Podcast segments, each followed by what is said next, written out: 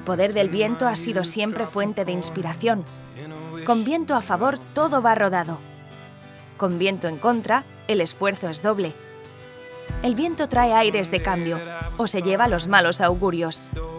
Cuando algo nos sobra, lo mandamos a tomar viento fresco. Si buscamos respuesta, la respuesta está en el viento.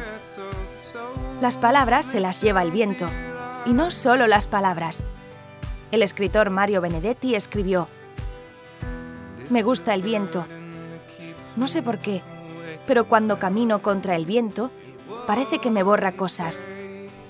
Quiero decir, cosas que quiero borrar.